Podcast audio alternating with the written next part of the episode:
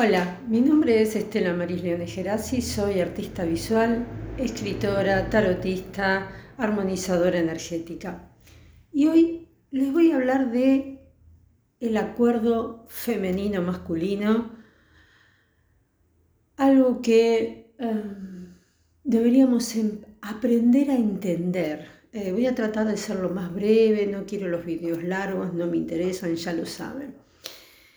Eh, el acuerdo masculino-femenino es cómo nos enseñaron o cómo venimos trayendo de generaciones anteriores, cómo nos enseñaron a tratar a las mujeres y tratar a los hombres. Y pongo estas dos cartas nada más como símbolo de arquetipos, porque en realidad ya saben que yo siempre pienso que las cartas son energías femeninas, masculinas, yin y yang, positivas, negativas, como quieran ustedes llamarlas, buenas, malas, ¿no? ¿Mm? Aunque considero que ya saben que no, no creo en las, en las cartas buenas o malas. Pero sí es cómo nos enseñaron, cómo venimos arrastrando, ¿no? Esto de que, bueno, eh, si tenemos por ahí una reina de espadas, un rey de bastos, cómo nos vamos a comportar, cómo, eh, cómo nos vamos a relacionar, cómo vamos a trabajar con estas energías, cómo nos vamos a relacionar con el otro.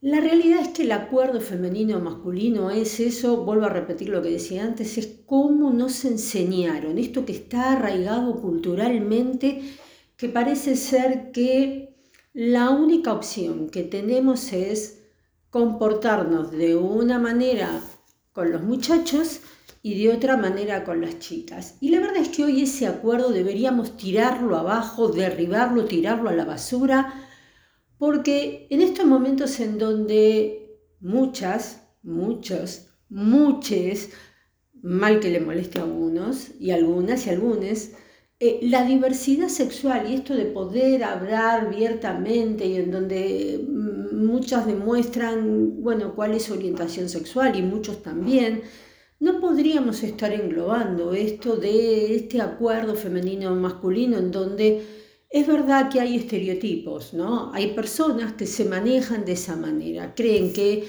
el trato hacia otra mujer es un trato de competencia, porque esa me puede quitar un lugar.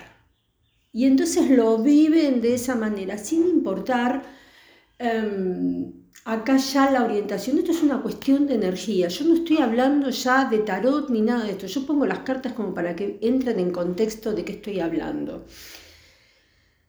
Entonces, eh, ¿qué pasa? Hay mujeres que arrastrando esos patrones culturales transgeneracionales que venimos trayendo mentalmente, consideran que el trato igualitario y sororo que nosotras, que muchas de nosotras ejercemos hacia nuestras congéneres, es una cuestión de competencia. Y como tal le tengo que poner el pie y como tal la tengo que pisar y como tal no la tengo que dejar seguir avanzando. ¿Qué pasa en el acuerdo masculino-femenino? O mejor, voy a, voy a seguir desde esta parte. ¿Qué pasa cuando una mujer, ¿sí? acá tengo la emperatriz, ¿no es cierto? Yo estoy hablando desde este lugar, ¿no? ¿Qué pasa cuando esta emperatriz o esta mujer vamos a poner en este acuerdo femenino-masculino, tiene que tratar con un hombre. Lo va a hacer de otra manera, porque eh, quizás ahora no tanto, quizás muchas nunca lo hicimos, porque esto de salir a ponernos bellas y seducir al hombre, ay, sos divina, y hablarle así con voz toda, mm, ay, mi cielo, mi vida, no, a muchas nunca nos interesó y nunca nos pareció interesante, la realidad es que todavía en estas eh, proyecciones transgeneracionales que estamos teniendo, muchas consideran que al hombre hay que hablarle de una manera más seductora, hay que atraerlo, hay que llevarlo hacia adentro. Hoy vuelvo a repetir, como dije en su momento, con las diversidades sexuales, este acuerdo masculino-femenino que venimos arreglando y que intentamos inculcar y que intentamos seguir proyectando, no funciona. Es así de simple, no funciona. ¿Qué pasa con el acuerdo? Y acá tengo, muestro la carta del emperador como arquetipo eh, masculino. ¿Qué pasa cuando este hombre se relaciona con otros hombres? Bueno, este hombre se relaciona de igual a igual. ¿Qué haces, pibe? ¿Qué haces? ¿Cómo estás? ¿Qué haces, cacho? Unas cosas así más, más de lo bonachón. Pero, ¿qué pasa cuando este arquetipo tiene que relacionarse con algunas mujeres o con las mujeres? Bueno, seguramente va en plan de conquista, en plan de ganador. Yo soy el gran... Sí, algunos deben estar diciendo, no, yo nada que ver, son muy este, vergonzosos. Ahí, bueno, ahí, ahí pueden haber varios factores, pero la realidad, y ahí vuelvo a estas repeticiones que transgeneracionalmente nos enseñaron que los acuerdos es me voy a relacionar, quizás en el hombre es mm, el hombre es un par y ahí hay más sororidad quizás y la eh, mujeres con mujeres es quizás hay más competencia, ¿no? Como venimos muchas desde siempre es que las mujeres nosotras nos ayudamos entre nosotras y quizás en los últimos 10 años esto se está viendo mucho y más gracias a las o las feministas que están funcionando en todo, en todo el mundo y no solo en la República Argentina. Em, entonces, estos acuerdos, no, yo vuelvo a repetir, no funcionan, ya no sirven, no es algo que podamos seguir sosteniendo a lo largo del tiempo y me parece que tenemos que empezar a educar desde otros lugares, de otras maneras. Un ejemplo muy simple, y pongo al emperador de, de vuelta de muestra, ¿no? Un hombre conquista a muchas mujeres, ¡ah! es un vivo bárbaro, es un capo, es un macho alfa, es esto, es aquello. Lo seguimos aplaudiendo, le ponemos la corona, los laureles. Una mujer, que también es una mujer alfa, y acá muestro a la emperatriz, que avanza, que ha avanzado, eh, hoy quizás es más común que esto pase, pero antes también muchas mujeres avanzábamos al hombre que nos estaba gustando a cuál era la calificación que se nos daba. Esa palabra que ustedes están pensando, o nos decían que éramos ligeras de cascos, o que éramos de vida fácil, o que éramos mujer suela. Bueno, todos esos, esos eh, calificativos que ustedes pueden pensar que son peyorativos, eso es lo que pasaba hacia nosotras. Eso también es parte del acuerdo masculino, femenino que venimos arrastrando. Cuando yo hablo de lo transgeneracional, estoy hablando de esto que le enseñaron a mi bisabuela, a mi tatarabuela, a mi abuela y también a mi madre. Aunque mi madre, dentro de todo, yo tuve suerte de que mi madre ha tenido una mirada eh, mucho más amplia y siempre digo lo mismo. Mi vieja, como yo la sigo llamando a pesar de que no está, mi vieja fue una mujer que nunca terminó la primaria, pero que conocía y sabía mucho más que muchas otras eh, que hoy asumen tener títulos. Entonces, quizás esto transgeneracional que yo he ido evolucionando, ya lo fue evolucionando ella. Y como yo siempre digo, lo que fue bueno para mi abuela, porque se, se supone que se salta una generación, no significa que haya sido bueno para mí hay cosas que yo rescato, honro a mis ancestras y a mis ancestros, hago siempre los rituales, pero eh, no significa que todo lo tenga que llevar al pie de la letra. Pasa exactamente lo mismo con lo que fue bueno para mi padre, no significa que lo, que fue bueno para, para el abuelo de mi padre, no significa que haya sido bueno para mi padre. Y lo que fue bueno para mi abuelo paterno no significa que haya sido bueno para mí. Entonces hay que empezar a derribar esos mitos, hay que, tenemos que empezar a deconstruirnos y una de las mejores formas y maneras que tenemos de empezar a deconstruirnos es empezar a relacionarnos de igual manera en estos acuerdos femeninos masculinos.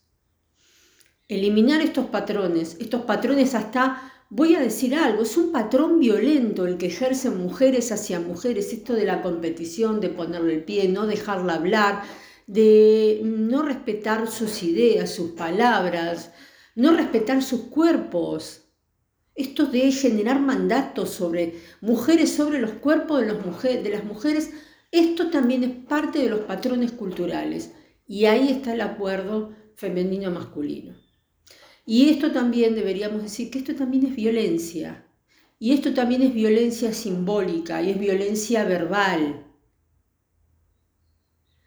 Entonces, vuelvo, retomo y voy a ir cerrando porque como les dije, la idea es ir generando em, pequeños videos, ir subiéndolos todas las semanas, que vayan entendiendo, lo voy a ir publicando en las distintas plataformas para que queden. Entonces es, la idea es, empecemos a trabajar con este acuerdo femenino-masculino, empecemos a derribar, a ver qué venimos arrastrando, qué es... Ah, y seguramente ustedes mientras están escuchando esto van a estar pensando o, viendo, porque también lo estamos, lo voy a dejar grabado para Spotify, pero también lo voy a, a dejar subido, como dije anteriormente, seguramente ustedes estarán pensando, ah, pero pará, sí, esto es cierto. En mi casa se trataba así, así, y a mí me enseñaron esto y esto y esto. Yo estoy hablando quizás de mujeres de... Bueno, la verdad es que estos acuerdos transgeneracionales se vienen arrastrando.